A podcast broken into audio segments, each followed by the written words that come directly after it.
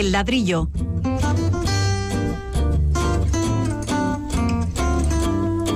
El programa divulgativo de Radio Vitoria dedicado a la arquitectura y el urbanismo.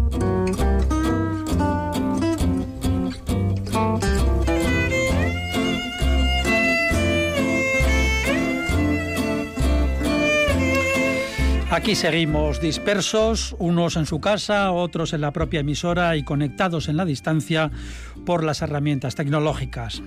Un gran saludo, un abrazo virtual para todos ustedes que nos siguen en este programa que busca resultar entretenido y más ahora y si fuera posible hasta provechoso.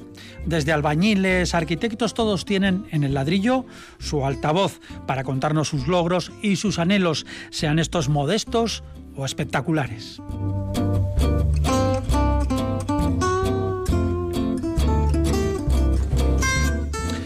En el guion de hoy tenemos preparadas cuestiones como las graveras de la Sarte y el cierre del anillo verde de Vitoria por el sur.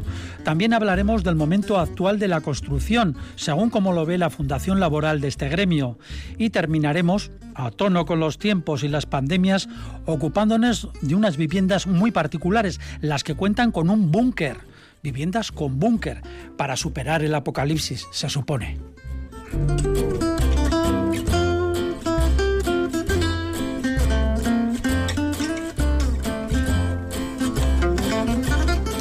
Y lo de siempre, recordar que pueden preguntar y nos pueden plantear temas para que luego pues los tratemos aquí con nuestros colaboradores en antena.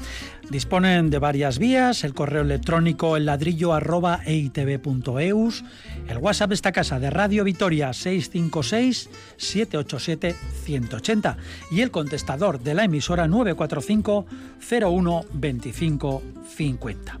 Damos la bienvenida a nuestros colaboradores fijos, los arquitectos y urbanistas Carretón. Buenas tardes, Pablo. Hola, buenas a todos. Buenas, buenas. Fernando Bajo, lo mismo. Muy buenas, un saludo. De la coordinación técnica se ocupa Yurema García. En el micrófono les habla Paco Valderrama.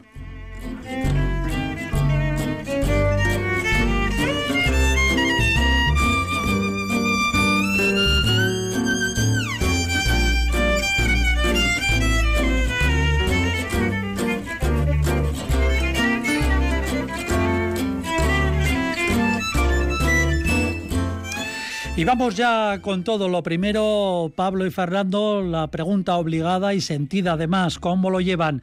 Pablo sé que no tiene posibilidad de salir con un chaval de la mano, pero Fernando me parece que sí. Sí, sí, sí, pero bueno, yo creo que tampoco te creas que cambia mucho la cuestión, ¿eh? porque los chavales a veces casi prefieren salir solos, fíjate. Ah, no creo que sea una, un, gran, un gran consuelo, vamos a decir. Ya, pero usted puede tener, con la disculpa de sacar a los chavales, sale, ¿no? Sí, sí, sí, sí, sí. Con esa disculpa salimos un ratito, menos de una hora, ya sabes. Pablo, no sé, los nietos igual. No, no, están muy lejos, está en Madrid, pero de todas formas es maravilloso bajar a la calle y encontrarte con, con los críos, ¿no? Esos esos, esos tan alegres, ¿no? Siempre alegres, siempre con la sonrisa y, y ver las calles con los críos me parece una cosa extraordinaria está un poco bajando la, tensión que tenemos. ¿no? Sí, sobre todo verlos abajo y estar nosotros arriba, ¿no? por lo menos... Bueno, no, cuando, cuando te desplazas tú también por la calle, pues es ves, ¿no? No, me refiero a que ya se van de casa durante una hora y dicen, wow, esto es otra cosa. Ya sabes, siempre maldades por aquí. Bueno, comenzamos tras este saludo, ya noto que ustedes están bien. Eh, Radio Vitoria, aquí, como saben nuestros oyentes, y si no, para eso se lo contamos, pues estamos en el sur de la ciudad y a él nos vamos a referir. El ayuntamiento ha cambiado el Plan General de Ordenación Urbana para recuperar el área degradada de las graveras de la Sarte y así añadir otro cierre al anillo verde por el sur. Ese anillo verde que se va cerrando, ya está prácticamente cerrado, aunque quedan algunos espacios. Y eh, el plan es complejo porque también se incluyen las medidas para la prevención de inundaciones inundaciones con la creación pues, de una gran balsa que puede absorber el agua cuando llegan maldadas, cuando hay pues, un exceso de agua, de lluvias. En fin, estas obras las pagará URA, que es la Agencia Vasca del Agua. ¿Quién quiere comenzar? Bueno, vamos a ver. Eh, yo creo que sí, hay dos aspectos importantes en la actuación. Por una, eh, es verdad, no es la la, consolidación del anillo verde en esa zona, no ese sur, ese sur que como tú has comentado, pues lo tenemos aquí un poco, un poco como descuidado entre comillas, ¿no? Porque del ferrocarril hacia allí, pues ya el sur era, era otra, otra ciudad. ¿no? Entonces esto es importante porque eh, este parque lo que hace es acercar, acercar un poco el ciudadano a, los montes de Vitoria y al Anillo Verde, ¿no? Y vamos a disfrutar de, ese, de, ese espacio que lo hemos tenido aquí tan cerca. Ahora puede que sea un uso agrícola, ¿eh? Eh, no tan antropizado como, como el resto de la ciudad, pero que se va, se va a acoplar a, a, la gran, a la gran calidad urbana y espacial de zonas verdes que tiene la ciudad. Me parece una noticia maravillosa. Sí, ¿cómo, cómo están las graveras ahora? ¿Las conocen ustedes? ¿Han estado por allí? Pues eh, bueno, yo creo que están abandonadas, sí que eh, hay algunos vertederos incontrolados, pequeños, ¿no? Y bueno, pero eh, tiene un aspecto agrícola, ¿no? Tiene un, paisaje agrícola, ¿no? una transición entre la, ciudad, bueno, la ciudad jardín, ¿no? Que la tiene al lado y, lo que es la, lo que son los montes, ¿no? Y, luego también es curioso porque nos vamos a asomar a, pueblecitos como Gardelegui, Lasarte, Berrestaquieta, todos estos núcleos rurales, agrícolas, que, que, generan un poco esta trama rural que, que tiene que tiene los alrededores de Vitoria, que son eh, bastante bellos y son unos paisajes con mucha, mucha calidad. Fernando. Yo, fíjate, eh, haciendo memoria, eh, creo que hay que recordar que el Anillo Verde, y cuando se gestó, pues los 90 por ahí, en principio iba a ser casi más acuático que, vegetal, que verde. Es decir, yo creo que esto nació de verdad con esa idea de derivar los ríos que del sur van hacia el norte, cruzan la ciudad de Vitoria y desembocan en el Zadorra, ¿no? muchos de los cuales se han convertido en colectores. ¿no? Entonces, desde un principio, la primera intención de todo esto fue precisamente derivar esos ríos y configurar algunas masas de agua que rodearan, al menos por el sur, la ciudad de Vitoria. Así que creo que es un poco volver a los orígenes, ¿no? Al final... El, bueno, tenemos Alburúa también, ¿no? Sin duda, es que es parte de eso también, ¿no? Es un poco más al este, pero vamos, los del sur, en concreto el Zapardiel y el Batán, que después se acaba convirtiendo en Avendaño, pues son ríos que, que, vamos, lo vemos en el mismo paseo de la senda, ¿no? El Batán desaparece y se acaba convirtiendo en un colector, ¿no? El que eso se derive antes y se crea una enorme balsa de laminación, ¿no? Para evitar problemas de inundación, pero también para recuperar el, el medio ambiente, ¿no? Y la riqueza paisajística de esta zona, yo creo que es una grandísima noticia, más una ciudad que siempre ha vivido un poco de espaldas al agua, teniendo mucha agua realmente, ¿no? Porque el Zadorra nunca ha sido un río protagonista en la ciudad y sin embargo, pues igual en el sur podemos retomar esa, esa posibilidad, ¿no? De, que el agua sea algo importante, ¿no? Eso en primer lugar y como gran logro. Y en segundo lugar, no olvidemos que, que el Boulevard Sur o el paseo por el sur de Vitoria pues es como nuestro paseo marítimo, ¿no? Es casi como el paseo en el que se va a contemplar eh, ese paisaje ¿no? de los montes de Vitoria que no deja de ser pues es una cordillera de, agradabilísimas vistas y que a la gente pues le hace muy feliz en estos momentos de confinamiento sobre todo casi imaginar ese futuro paseo ¿no? así que creo que son dos grandes eh, aspectos que, esta actuación va a potenciar aquí no estamos hablando evidentemente de, de suelo urbanizable seguirá como suelo no urbanizable claro bueno, esa es la gran pelea, Paco. Ya sabes que ha habido muchos, muchos, muchos intentos de convertir esos suelos en, en, desarrollos residenciales, incluso en desarrollos deportivos. Ha habido proyectos de campo de golf y de mucho tipo, porque claro, realmente esa belleza paisajística que aludíamos antes y esa cercanía con la naturaleza y esa buena orientación que tiene, pues no dejan de ser considerados como un gran lugar de oportunidad y, de, mucha ventaja, vamos a decir, para mm. esto. ¿no? Pero yo creo que eso se, ya se negó hace tiempo y, nadie lo pone en duda, que, que, no es un terreno para desarrollar, no es un terreno para construir, sino es un terreno para disfrutar. Lo decía porque ahora con estos cambios, pues bueno, eh, que quede bien asegurado eso, ¿no? Que va a ser, van a seguir siendo, eh, bueno, pues unos terrenos eh, naturales para disfrute general y que no se van a, no se van a urbanizar. No, yo creo que eso está fuera de toda duda. Lo que yo sí tengo mis dudas es en ese famoso campo regatas que alguna vez salió, ¿no?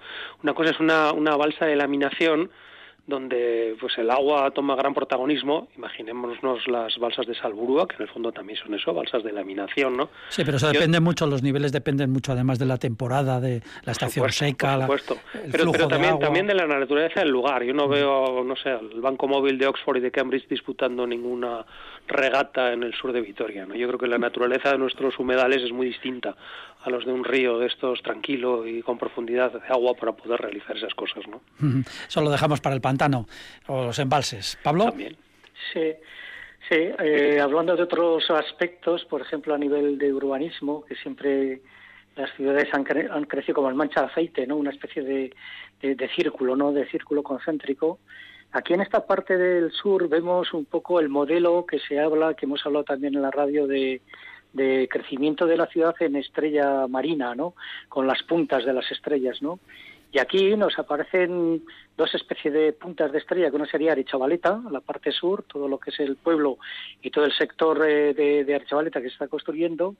Y en la otra punta de la estrella tenemos eh, unos grandes contenedores eh, arquitectónicos, que, es la, residencia Juan Pablo I, la Vide, el IBEF, que son elementos que no han tenido cabida en la ciudad consolidada por sus dimensiones, por las necesidades de superficie y han tenido que salir fuera, ¿no? Y en fuera pues han concentrado en esta en esta parte sur, ¿no? En esta parte que ahora es curioso porque hacen una especie de límite a este parque de Larragorri eh, que a estos contenedores arquitectónicos pues les va a dar eh, mayor calidad, aparte de los ciudadanos, de poder salir, ¿no? De poder salir a la ciudad. Entonces, es un aspecto urbano en que, que, está encajado dentro de, dos, dos puntas de esta estrella marina que, puede formar la, ciudad en la parte sur. Eh, podríamos decir que esta zona es eh, o va a quedar de una forma absolutamente ejemplar en lo que podríamos definir como la transición entre la zona urbana y la zona eh, rural, natural, salvaje, como ustedes quieran. Yo creo que esa, esa, es, la intención realmente, ¿no? Eh, lo que tenemos que quitarnos de la mente es el terminar la ciudad con esas avenidas de 50 metros y con la misma acera a un lado con edificios de ocho plantas y al otro lado con el campo baldío, ¿no? O sea, esa, idea de que la ciudad va a crecer siempre, pues no, igual en algunos momentos no tiene que crecer más y en otros momentos se tiene que limitar, ¿no? Y yo creo que ese límite de la ciudad, que, no lo hemos hecho también muchas veces, es lo que en este caso se está planteando, ¿no? Una manera más ejemplar de mezclar lo rural con lo urbano, de que la ciudad se vaya desdensificando, gradualmente mezclando con el entorno natural y que este, el entorno natural, también entre de manera eh, educada, por así decirlo, incluso se funda con los parques y los paseos, con ese boulevard que hemos dicho, con el paseo de la senda y con los distintos parques periurbanos que tenemos, ¿no? Yo creo que el gran reto es precisamente eso, plantear un modelo alternativo de frontera de la ciudad y de unión con el campo que no sea simplemente, pues eso, la gran avenida y las farolas de 12 metros a ambos lados de la calle. De todas formas, eh, Vitoria, Gasteiz, eh, no tiene una transición entre lo urbano y, el campo mm, de todo o, que sea muy negativa o muy comparada con otras ciudades, ¿no? No, bueno, creo que es, modelo, ¿no? tiene un modelo, por ejemplo, en el sur, eh, eh, esa transición de la ciudad consolidada, ¿no? Que acaba en la Renfe, ¿no? Toda la calle, todo el ensanche, das el salto y aparecen unos contenedores que son los antiguos cuarteles y la ciudad jardín y, y las alesas, ¿no? Entonces eran ya eh, tramas de ciudad, tramas de ciudad con una arquitectura que te iba que te iba transmitiendo hacia el exterior, ¿no? Es, pues, dejadme que disienta un poco con vosotros, porque yo desde luego cada vez que vengo de Madrid eh, lo que veo cuando llego es un montón de edificios de gran altura, uno rojo, otro en punta, otro gris y otro blanco, y una calle de 50 metros y el campo alrededor. O a mí eso no me parece el modelo ideal de transición. Eso es Zabalgana, perdón. Zabalgana. Zabalgana, Salburú ha pasado un poco lo mismo. ¿eh? Lo que pasa es que con Arcayate se ha, se ha un poco, vamos a decir, difuminado, ¿no? Pero yo creo que los límites tanto al este como al oeste de la ciudad de Vitoria no son nada ejemplares, ni mucho menos. No, esos son de corte, ¿no? No, estamos hablando del sur, ¿no? El sur sí que ha demostrado esa transición, ¿no? La ciudad jardín, ¿no? La ciudad jardín y luego con esos los edificios de la universidad. es una es un es un trozo de ciudad completamente singular, ¿no? Dentro de, lo compacto que es Vitoria. Y ustedes, eh, desde su punto de vista, ¿qué aportarían a este proyecto, a este plan? ¿Qué les gustaría que, tuviera que por lo que ustedes conocen, pues eh, no tiene o carece o, les gustaría que no se perdiera esa oportunidad? Yo la verdad es que no, no lo conozco, sé exactamente la zona, pero no sé en qué consiste la intervención final que pretende el ayuntamiento, pero espero que, que, sea una, una actuación ejemplar y, que estemos contentos todos. Hay otro, otro aspecto también que están, esta salida al sur también se complementa en, el, campo de los palacios, que es al sur, que es, la, es otra entrada al parque de Olarizu ya desde desde, la, desde, desde el campo de los palacios, ¿no? desde esa avenida. Entonces, pues bueno, parece que se están volcando los intereses municipales urbanísticos a, tratar a tratar este espacio del sur, pues eh, pues con delicadeza y con unas eh, soluciones que, mejoren medioambientalmente este sur que, que, lo tenemos aquí al lado de al lado de, casa, como se dice, ¿no? Fernando. Yo más bien te diría qué es lo que no me gustaría que tuviera, ¿no? Y yo creo que ahí es donde habría que incidir, ¿no? No debía tener grandes eh, equipamientos deportivos, no debiera tener grandes actuaciones eh, al margen de ese aspecto natural que siempre ha tenido, de ese aspecto que en el fondo es el que han reflejado siempre las pinturas, esas que conocemos, ¿no? De Olano, de alrededor de la, de la llanada alavesa, ¿no? De la ciudad de Vitoria, ¿no? Donde no hay grandes gestos, sino que hay mucha naturalidad, mucho paisajismo y, y simplemente, pues eso, el medio ambiente y las perspectivas que tiene fantásticas eh, la llanada con sus distintos eh, montes que todos reconocemos, sus distintas aldeas que todos reconocemos, incluso las torres de las iglesias que también muchas se ven a larga distancia. Yo creo que ese es el aspecto, que es el contexto en el que se está realizando este proyecto y donde se va a materializar, el que debiéramos respetar y el que debiéramos tener en cuenta. La hora de los paisajistas, de alguna manera, ahí. Eso es. hay, otro aspecto también, en esta, en esta intervención, yo creo que hay otro aspecto también, es es la transición de este espacio hacia, hacia Portal de las Artes, o sea, sus, sus, sus límites al oeste y al este, ¿no? Al este tiene Archavaleta, que está como en una loma, está, está ahí elevado, ahí no sé qué, el tratamiento, la transición, ¿no? De este espacio de la Ragorri con, sus laterales, ¿no? Porque eh, lo que ha comentado Fernando, pues al norte tenemos eh, Mendizabala, ¿no? Toda la zona de, de Mendizabola, pero estos laterales, eh, no sé cómo van a, encardinar un poco, encastrar estos, eh, pues la residencia Juan Pablo I, el IUE, todas estas, eh, todas estas construcciones eh, grandes que, que, se van a se van a tener que, incorporar a ese espacio. Mm. Entonces esa transición, ¿no? Esa transición un poco, pues me gustaría que, que, la, que la bueno, seguro que la tienen estudiada, ¿no? Pero bueno, para verla.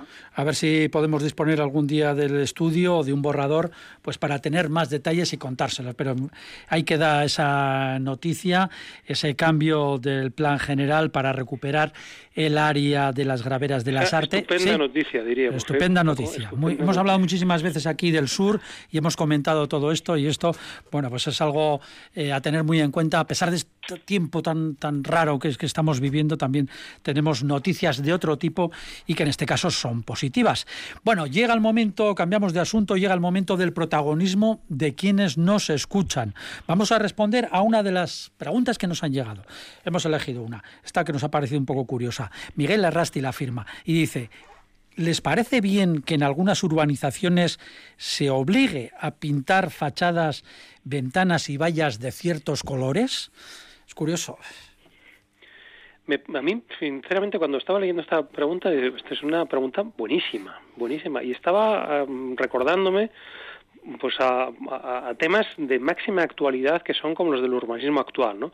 Yo por, por dar una referencia, fíjate, yo creo que muchos de nosotros somos cinéfilos y hemos visto el show de Truman, ¿no? Aquella famosa película que era una especie de fake donde alguien vivía en un decorado y pensaba que vivía en el sitio más feliz del mundo, ¿no?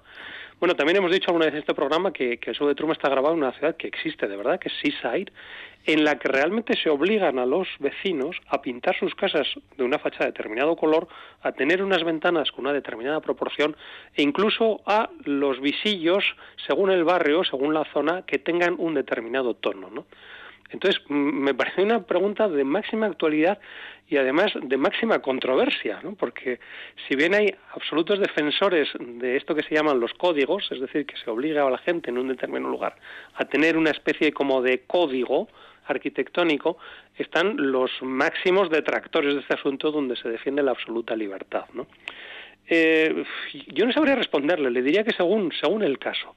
Yo, mm, a la vista de muchos de estos ejemplos, me parece que hay algunos realmente fantásticos y, sin embargo, pues me parecen un poco, vamos a decir, restrictivos respecto de la libertad que tiene cada uno para, de alguna manera, mimetizar o customizar su casa como le parezca, ¿no? Pero creo que es una de las grandes eh, preguntas del momento respecto de la imagen de la arquitectura. Pablo. Bueno, vamos a ver. Sí, sí, es una, es una, es una pregunta curiosa. Eh, viendo ejemplos, eh, viendo ejemplos, ¿no? De esta arquitectura de esta arquitectura homogénea. Por ejemplo, Vitoria, ¿no? La ciudad jardín, que todas las casas tienen una especie de, de los mismos materiales con una homogeneidad en las en las calidades, etcétera. También la, el polvorín viejo, ¿no? Entonces son dos actuaciones homogéneas, pero yo creo que se han hecho eh, en, en, el mismo momento, ¿no? En el se han hecho eh, a la vez, ¿no? La ciudad jardín tuvo un plazo de tiempo y se hizo. Eh, el, la película esta que comenta Fernando, pues también yo creo que, que esas casas están hechas eh, en un corto plazo de tiempo. Entonces sí, si la intención es hacer esta homogeneidad de, calle y que, que, haya una homogeneidad arquitectónica, me parece que hay que respetar los colores porque eh, se está intentando llegar a una, a una, a una calidad urbana a, través de este, de este control de colores. Otro aspecto es si en una urbanización, a lo largo del tiempo, cada uno va haciendo individualmente su casa. Entonces, individualmente su casa aparecen individualmente muchos arquitectos con, con un sentido arquitectónico estético completamente distinto. Entonces, eh, si uno empieza a hacer una casa, evidentemente el que va a hacer la casa de al lado eh, la va a hacer distinta, pues porque porque sí, somos así de singulares. Entonces, eh, yo creo que había que eh, identificar lo que es la intervención arquitectónica en estas ciudades jardín eh, juntas, ¿no? En el tiempo, entonces ya es homogéneo la intervención, y, por otra parte las que son más anárquicas y que pues a lo largo del tiempo se van realizando estas casas individuales. Porque Miguel Errasti, con esta pregunta también se le puede responder muy sencillo. Bueno, pues depende usted dónde se haya metido. Es decir, si usted ha comprado eh, una casa o alquila una casa o vive en, en, una determinada urbanización que ya tiene unas normas, esas normas las conocerá. ¿No? Sí, sí, sí. Así es, pero fíjate, yo iría un poquito más lejos. ¿eh? Yo creo, fíjate, además me atrevería a definir que, que normalmente cuando hay unos eh, rangos de homogenización, el resultado arquitectónico uh, suele ser mejor. Y me explico. Eh, independientemente de los años en los que se construya, yo creo que nadie duda que el ensanche de Barcelona es un grandísimo ejemplo de arquitectura, o el ensanche Cortázar de San Sebastián, o el ensanche de Achúcarro de Bilbao, ¿no? Entonces, eh, el que hay unos códigos determinados, el que hay unas alturas determinadas, unos colores determinados, unas maneras de hacer las esquinas determinados, a la larga eh, provocan menos estridencias. Y lo mismo que pensaríamos que una ciudad llena de Guggenheims eh, pues podía llegar a ser un desastre, todos estamos de acuerdo en que un ensanche a la vista eh, nos parece mucho más agradable. Es decir, que para la ciudad, para la conjunción global de lo que entendemos arquitectura de la ciudad, estos casos de homogeneización normalmente son beneficiosos. ¿no? Pablo antes aludía a la Ciudad Jardín, que es un magnífico ejemplo, o, o bueno, Avenida Estíbal, todos estos, pero podríamos ir al Boulevard de Salburua, que también se ha construido en el mismo tiempo, y vemos una casa roja, una verde, una amarilla, una de colorinchus, etcétera, etcétera, etcétera. ¿no? Colorinchus. Dejaré, dejaría que nuestros oyentes opinaran a, a ver cuál de los dos es más agradable a la percepción del viandante. En, en, en, la ciudad jardín es que sí, no todo vale, ¿no? Hay esa frase, en arquitectura no todo vale, porque eh, en la ciudad jardín, si te manda a intervenir, yo creo que tienes que ser respetuoso con ese, con ese edificio que vas a, a rehabilitar o reutilizar que tienes que, mantener eh, el hablar con el vecino, hablar con el de al arquitectónicamente. Tú tienes que ser respetuoso y buscar no, no faltar a esa armonía, a ese conjunto que nos parece agradable.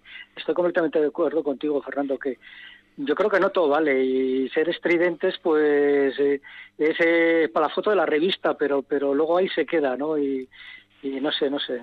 Dice, es... dice Errasti, Miguel Errasti, nuestro, nuestro oyente, ¿les parece bien? No sé, por el tono de la pregunta da la impresión de que él no está muy de acuerdo con esto que se obliga, y, y además lo deja claro, fachadas, ventanas y vallas de ciertos colores. Lo de las vallas, pues no suele ser muy habitual que haya vallas aquí. Igual está pensando precisamente en urbanizaciones, no sé, de otro tipo, más americanas. unifamiliares. Sí, de, sí de, de adosados o habría que ver la zona, la zona de la ciudad o del núcleo o del pueblo de, al que se está refiriendo, ¿no? A ver qué, qué es lo que qué es lo que le dice la ordenanza, depende de donde esté interviniendo. Sí, porque ahora en una, si usted hace una casa en un determinado eh, lugar, eh, una casa aunque sea aislada, tiene que cumplir unas normas eh, respecto a las a las próximas, ¿no? Sin duda alguna. Eh, tejado a dos aguas, todas estas cosas, ¿no? Sí, sí, sí, eh, hay, hay unos, as, unos aspectos también ordenancísticos ¿no? dentro de los planes generales cuando, cuando intervenimos o la ordenanza dice de intervenir en, en los centros históricos te manda unos tonos, unos, unos, unos ritmos de huecos, unos, unos colores, eh, porque tienen miedo a que, a que se desvirtúe esa la homogeneidad del centro histórico, ¿no? de los centros, de los cascos antiguos, ¿no? que son esos, esos colores también igual homogéneos, ocres o de piedra o sillerías, etcétera, ¿no? Entonces, ahí, en algunos eh, o en edificios con catalogados, ¿no? Esos edificios catalogados que la intervención, pues, eh, tiene que ser muy minuciosa y de cirugía, sin, sin intervenir, eh, no sé, da miedo, ¿no? Meter unos colores igual muy fuertes. Esto va un poco al hilo de ese dicho, ¿no? De que no permitamos que las hojas no del árbol no nos dejen ver el bosque, ¿no? Te imagínate si los árboles tuvieran todas las hojas de colores distintos, ¿no? Pues al final eso sería un perfecto caos, ¿no? Y sin embargo, siendo todas verdes, pues el bosque es precioso, ¿no? Yo creo que aquí es el conjunto el que prima. Y por tanto, esa homogeneidad que hasta cierto punto creo que Pablo y yo estamos defendiendo es, es beneficiosa para el conjunto. Al final lo que estamos hablando es de aplicar lo de siempre, un poco de sentido común, ¿no? Por supuesto. También en el urbanismo y en la arquitectura. Vamos a seguir, tenemos más temas, pero ahora un poquitito de música. No, baby, no, baby, no, baby, no. Don't you ever say you're gonna go ahead and leave me. No, baby, no, baby, don't ever go. When I'm with you, I'm elated. All the rest is overrated. Every word you say at every moment of the day, the Scooby Doo, the Doo, I guess my shining like a I guess my ceiling do a rover every single day. So, baby, so, baby, so, baby, so. Oh, what do you say we take a little stroll around the city? Go, baby, go, baby, go, baby, go. Sip and shake and eat the shopping. Thank God dancing till we dropping. Whirl around and wiggle like I always make a giggle when the two of us are moving. All the universe is grooving and the rhythm gets us holding all our cares away. Hey baby, hey baby, you know it's true.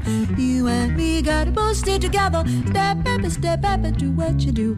People say you're crazy, disconnected, maybe hazy, but they haven't got a notion of the power in your motion and the simmer in your potion takes my breath away. Don't walk out that door, I'm saying life's a song and we are playing.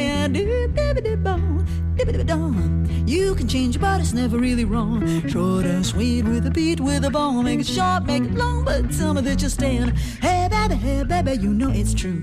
You and me got about stay together. Step, baby, step, baby, do what you do. People say you're crazy, disconnected, maybe hazy, but they haven't got an ocean of the power and emotion. And the simmer in your potion takes my breath away. You are all my eyes are seeing now that we're by dinner. Dibby dibby dong, dibby dibby dong. Bach was smiling when he wrote this little song. So I'll smile and again I will say every single day, will you stay? Oh, baby, oh, you stay and stay,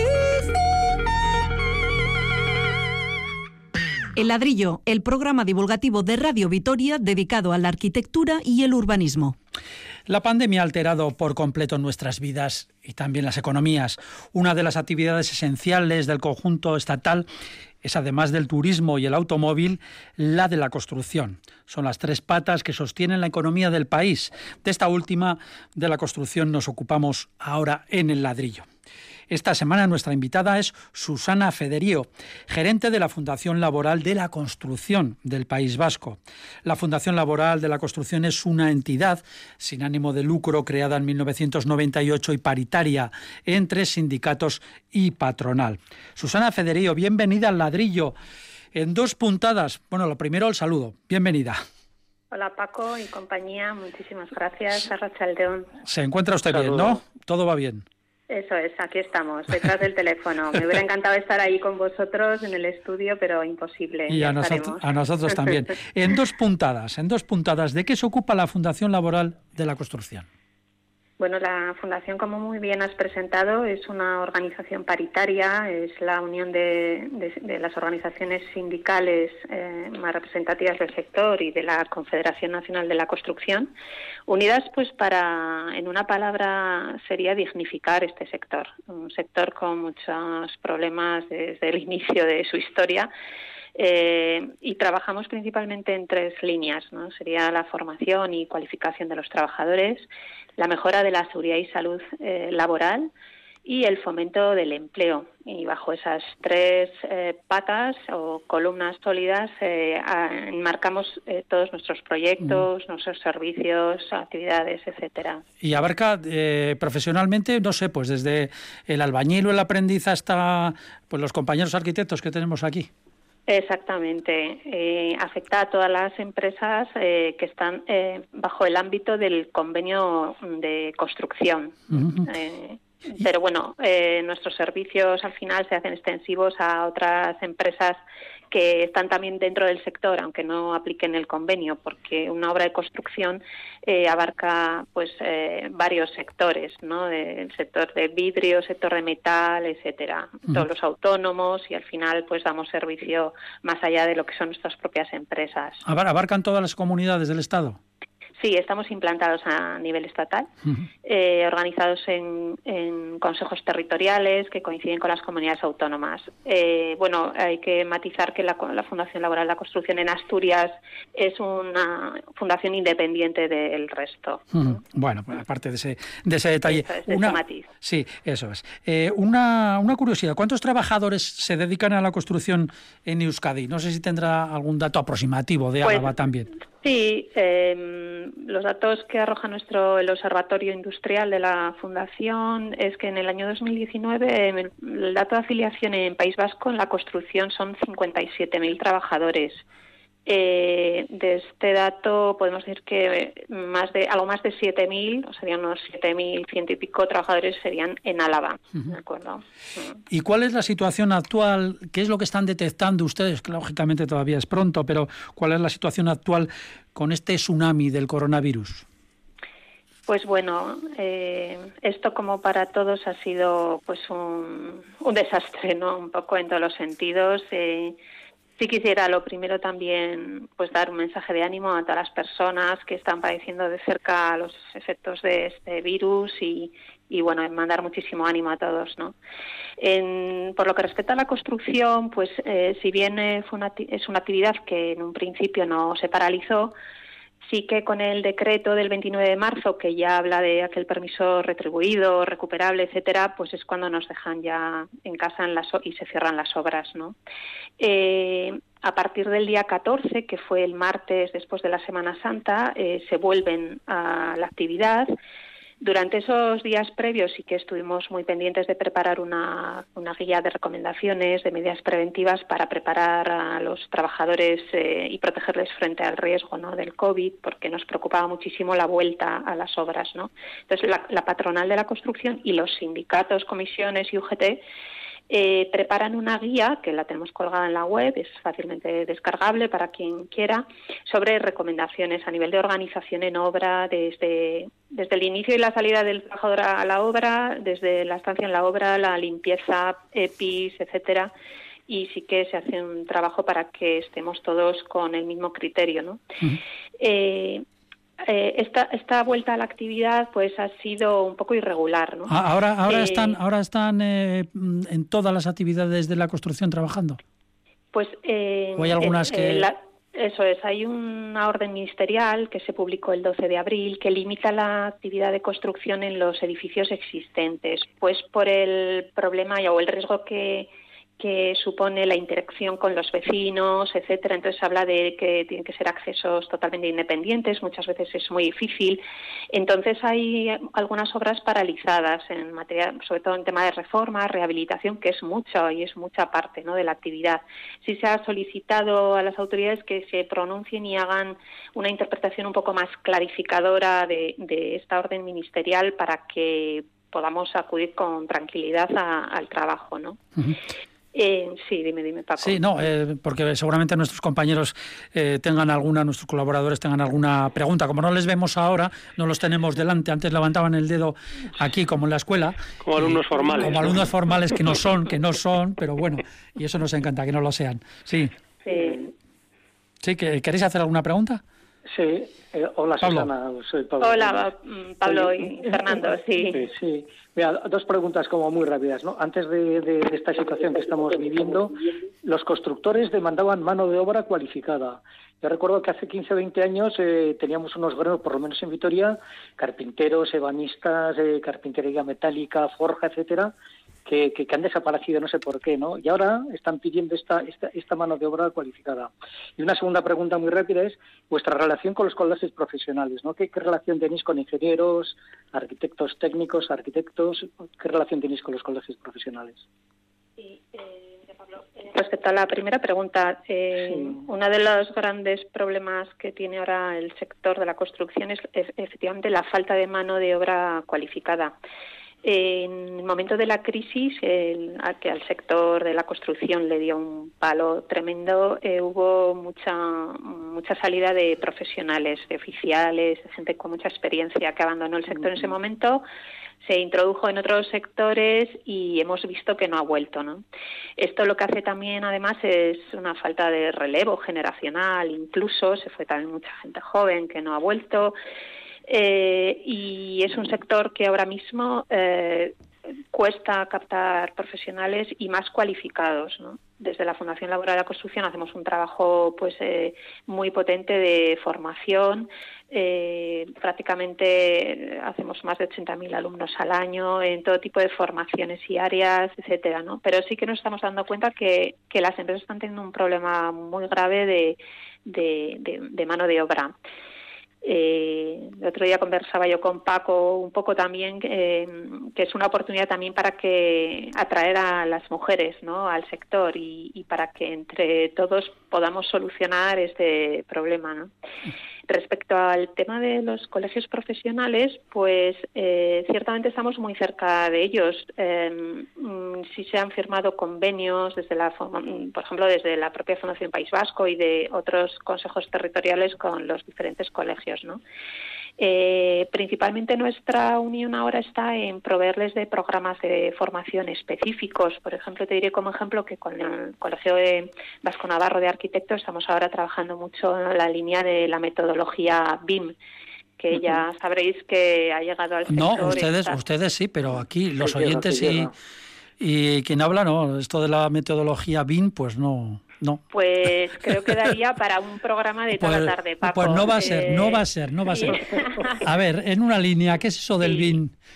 Bueno, pues es una forma nueva de trabajar. Es una, desde luego las nuevas tecnologías, la transformación digital también ha llegado al sector de la construcción y lo que vamos a decir la idea sería que modelas un proyecto, si imaginaros un edificio, pues se trata de hacer un modelado virtual que contiene toda la información a vida y por haber del edificio, ¿no? Eh, pues eh, BIM serían las siglas de Building eh, Information Modeling. Entonces, em, eh, ahora mismo hay eh, toda una revolución en el sector para adaptarse las empresas a esta nueva forma de trabajar.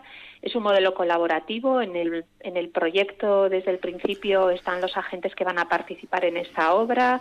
Y bueno, lo que eh, es desde luego es un proceso ahora pues que es supone un esfuerzo tremendo para las empresas en cuanto a formación, a inversión en tecnología, a Vamos, en, una palabra, obra obra tecnología punta. Eh, totalmente. O sea, la tecnología entraba al sector, sí. yo, yo, yo tengo una pregunta más genérica, pero no menos importante. ¿Tú estás de acuerdo, como dicen los expertos, en que la construcción, por la rapidez que tiene, puede ser la vía que nos puede rescatar un poco de este desastre económico que nos ha afectado con el coronavirus?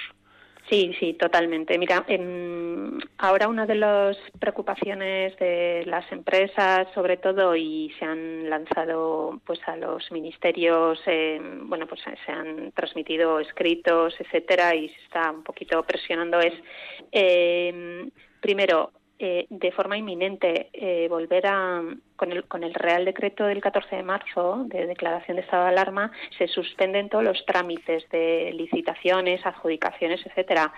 Eh, se está pidiendo, por favor, a la Administración que retome esto ¿no? y que se vuelva a, a, hacer de forma telemática todo este proceso y adelantar todo este proceso, de forma que las empresas tengan en cartera ya proyectos para, en cuanto se puedan firmar, se pongan en marcha.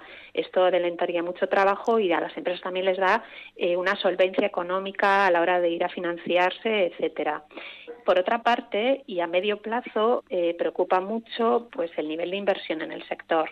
Esta mañana eh, el ministerio, el, ministro José Luis Ábalos de Transportes, etcétera, presenta un poco las líneas de un plan de reactivación y ciertamente, bueno, estamos algo aliviados porque sí que hay un punto específico para el sector, porque es un sector eh, que hace eh, eh, reactiva la inversión y hace de palanca económica, ¿no?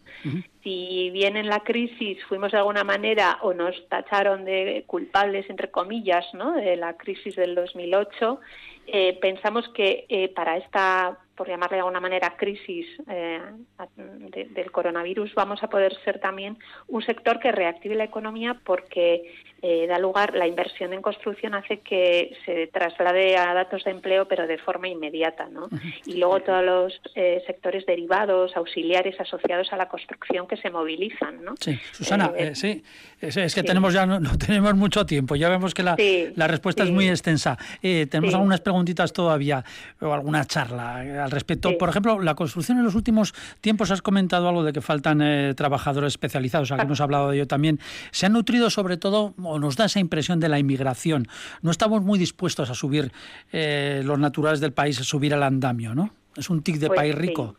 Sí, eh, bueno, en todo el Estado vemos ¿no? los sectores que, o, profesiones, trabajos que parece que las personas del país no, no están dispuestas ¿no? a, a asumir, ¿no? Pues como la hostelería, el trabajo en el campo y construcción, pues es un sector eh, pues que bueno sí ha habido siempre muchísima inmigración y hemos contado siempre eh, afortunadamente con, los inmigrantes para, para cubrir ¿no? las vacantes mm, esto ha sido por diferentes motivos eh, porque hay diferentes tipos de inmigración. O sea, tenemos desde países de Europa que tienen pues una fama estupenda y hay empresas que contratan cuadrillas de Europa como rumanos, ¿no? Por ejemplo, que tienen bueno, pues, pues fama de trabajar de una forma muy potente, muy buena y tal. Gente que viene desde Sudamérica porque somos países de habla latina y tienen ahí cierta facilidad y entran en trabajos de, pues que no quiere, no quiere el resto, ¿no? Podríamos decirlos. Y luego, pues algunas otras circunstancias de, no sé, que, haya más inmigración. Bueno, pero eso es un hecho, es un hecho esto. Es un hecho, sí. Sí, aproximadamente, pues igual no, he visto datos así recientes, pero igual podemos tener un 20% de inmigración de mm. trabajos, mm. de, trabajadores inmigrantes. Sí. Pues si no fuera por ellos, algo que puede parecer trivial, cambiamos de asunto, pero que llama mucho la atención, la imagen que proyectan las obras.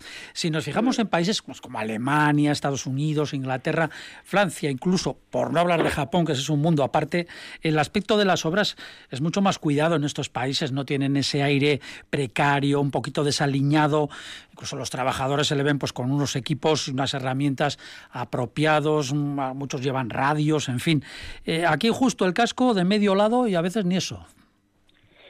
Pues sí, Paco, eh, pues te tengo que dar la razón. Eh, realmente cuando sales a esos países, pues es alucinante ver las obras, ¿no? aquí, bueno, también el sector es muy amplio hay muchos tipos de empresas, muchos tipos de obras y bueno, se ven obras eh, que están en bastante mejor estado que otras, ¿no? Pero la tónica general es que, bueno, deja un poquito de que desear. Creo que el sector aquí tiene que ponerse un poco las pilas y dar una imagen, además, eh, de, más orden, de más limpieza y, y, al final lo que trasladas es seguridad, ¿no? Y bueno, hacer nosotros en, en, la Fundación Laboral, en el seno de la Fundación, tenemos un organismo paritario y hay un, programa de visitas a obras. ¿no? Concretamente en Euskadi hacemos 1.750 visitas anuales en las que se va a verificar más temas de... Pero ahí cuando llegan ustedes a la visita se ponen rápidamente el casco y ta, ta, la cosa parece otra cosa. Hasta que se van, luego ya... Eh, entonces sí que se, en el tema de medidas de seguridad, desde luego, se, está encima y se hace muchísimo trabajo y se invierte muchísimo tiempo y esfuerzo, ¿no? Hmm. Otra cosa también es pues la imagen pues de cerramientos de obras que tenemos en la calle y que... de lonas, de fachadas... Lonas, etcétera, o andamios que, bueno, que dejan muchísimo que, desear, ¿no? Parece que hace falta un cambio desde luego cultural todavía muy muy fuerte ¿no? en bueno, pues a ver si ese cambio llega. Nosotros ya tenemos que ir despidiendo a nuestra invitada esta semana, muy interesante, con muchas cosas que se han quedado sin duda en el tintero, pero que nos han dado una visión un poco global, generalizada mm. de este, de este gremio de la construcción. Susana Federío, gerente de la Fundación Laboral de la Construcción en el País Vasco, muchas gracias por haber estado aquí en el ladrillo que es lo suyo, que es lo suyo. Paco, exactamente, y enhorabuena por vuestro programa. Bueno, muy, bien. un placer, gracias. Gracias, Pablo y Fernando también. Gracias.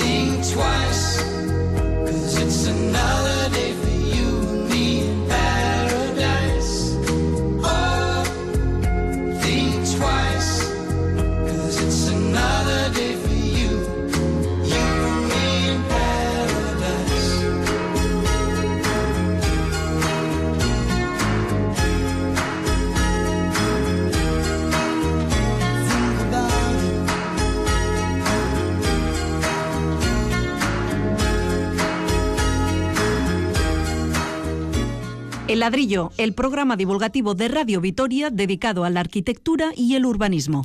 Últimos minutos aquí en el ladrillo, en este, en este ladrillo concreto. Y en estos tiempos de temor e incertidumbre universales, los agoreros de las catástrofes pues estarán seguramente en su salsa. También quienes apuestan por prepararse para el fin del mundo, para el fin del mundo conocido. Aquí entran en escena los búnkers, las viviendas con búnkers que existen y encima se construyen bajo demanda.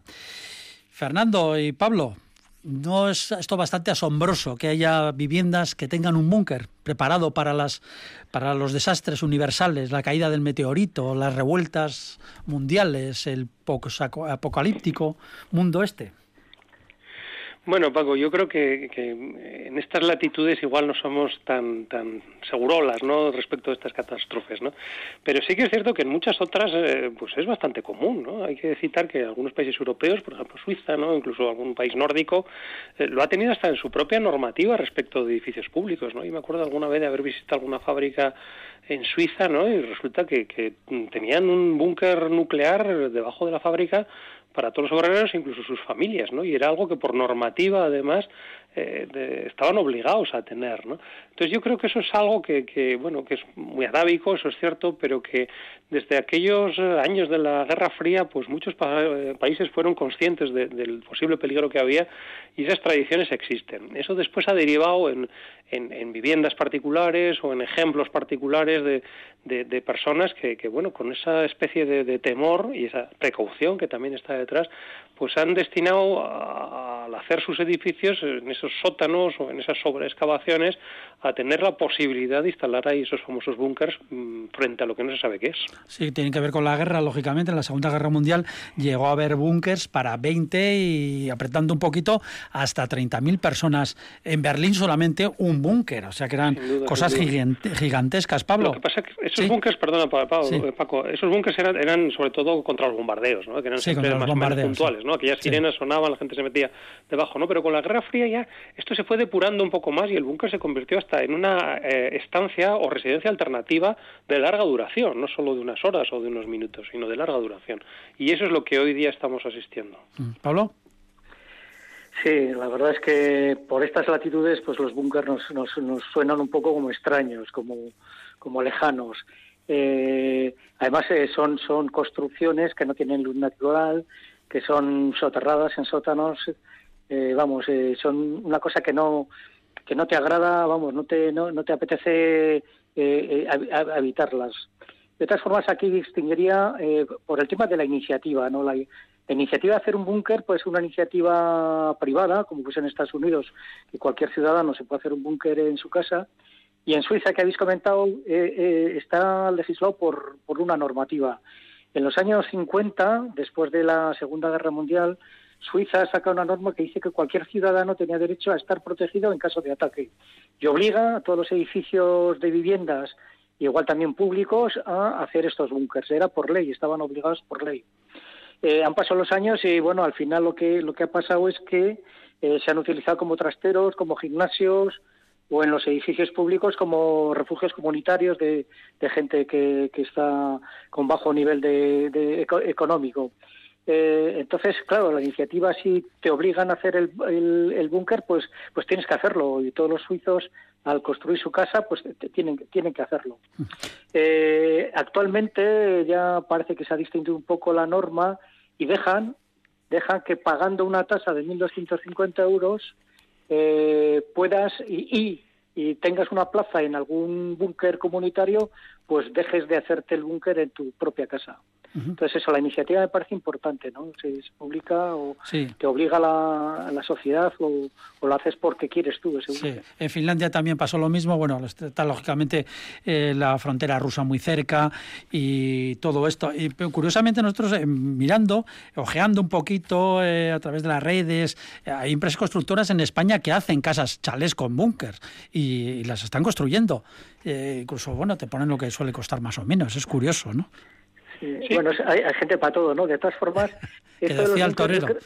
Yo, creo, que tiene una gran paradoja porque eh, tiene unos gastos, eh, o sea, un, coste muy alto en su construcción y luego es que no lo utilizas, ¿no? O sea, es la paradoja esa, ¿no? Que te gastas cantidad de dinero y luego no lo vas a utilizar porque no sé si lo utilizan o no, o si va a haber eh, guerras nucleares o, ahora con estas pandemias. los zombies, miles de zombies por las calles pero es un coste, vamos, que, luego al final no lo utilizas. Eh, sí, Fernando, eh, si usted ha vivido en Estados Unidos, ahí es otra cosa, se gastan un dineral y tan anchos, ¿no? lo llenan de latas, de rifles y venga, tira para adelante. Bueno, eso es una, bueno, ese es el búnker así, por así decirlo particular, pero en Estados Unidos lo que se está detectando últimamente es una tendencia que es la de hacer búnkers, de alto lujo. Es decir, que lo que hacen es, eh, bueno, como la casa o la segunda casa está de fin de semana, ¿no? que a la que estamos acostumbrados, eh, en algunos sitios eh, existen hasta los apartamentos estos de fin de semana o incluso de vacaciones bajo tierra, confinados en auténticos búnkers de lujo con piscina, spa y toda clase de facilidades, ¿no? Y de hecho, bueno, hay va casos en los que han aprovechado estos estos silos de misiles nucleares, muchos de los cuales se han quedado obsoletos, y que son grandísimas construcciones soterradas de hormigón a prueba absolutamente de todo, ¿no? Y que los están distribuyendo como si fueran hoteles de lujo pero soterrados y que son como grandes edificios debajo de la tierra con toda la protección del mundo por supuesto con guardias armados en las puertas de los ascensores, pero también con esa especie de, de lujo de hotel que puede tenerse en un lugar de estos, ¿no? Es decir, que eh, la verdad es que la, tipología del búnker puede ser tan amplia casi como la de la propia vivienda, ¿no? Y es una cosa que llama la atención porque desde luego a nosotros nos parece impensable y espantoso, ¿no? Pero sin embargo tiene un grandísimo mercado. Pablo. Eh, eh, en relación de, esta situación, ¿no? aparecen, aparecen otros aspectos, otras empresas que te, te, educan o te dicen cómo puedes sobrevivir en el monte te dan un kit de supervivencia de mochila, tienda de campaña, utensilios, víveres, etcétera, y te, te, te, pueden enseñar a estar 15 días o un mes completamente sales, te, te, fugas de tu ciudad y estás completamente viviendo en el monte. Supervivencia total. Una supervivencia total. Y por Pablo, Pablo eres muy montaraz, muy montaraz tú. se nota. A Pablo le das un cuchillo, se lo pone en la boca y tira para adelante. No creas, no creas. Ya, ya, va a pasar el tiempo ya del monte casi. Y otro aspecto también os quería comentar es que también se están eh, transformando coches, se están adaptando coches, coches eh, no sé, con ventanas blindadas, herméticamente, etcétera, y dentro del coche, pues tienes tus camas, tus víveres, etcétera, para que puedas huir de, una pandemia de estas y, alejarte, ¿no? Entonces, sí que hay una corriente, un boom de, de, esta mentalidad que, que el mundo está cambiando y, y, va a tener, y vamos a tener que, no sé, mentalizarnos eh, de otra forma de, vida, no sé. Pues no, yo creo que lo de hacernos un búnker aquí en el ladrillo... no, no, en el, yo no me hago un búnker. En el ladrillo no nos va, no nos va. No, no, no, Preferimos gastarnos creo que en unas cervezas. Qué, qué, vulgar. En fin, bueno, señores, eh, Pablo Carretón, Fernando Bajo, ha sido un auténtico placer estar con ustedes, a pesar de la distancia y de no estar aquí presentes en, en el, en el estudio. Hasta el próximo programa, que sigan ustedes bien y nada, nuestros oyentes que continúen con nosotros aquí en Radio Vitoria. Agur.